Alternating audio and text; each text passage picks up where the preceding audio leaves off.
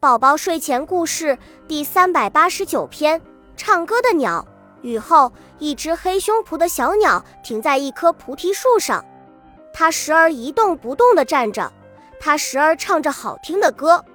当它一动不动地站着的时候，一张小树叶问：“小鸟，你是一幅画吗？”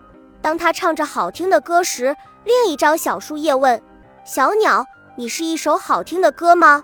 雨后。一只黑胸脯的小鸟停在一棵菩提树上。小鸟说：“我不是一幅画，我也不是一首歌，我是一只喜欢安静也喜欢唱歌的小鸟。”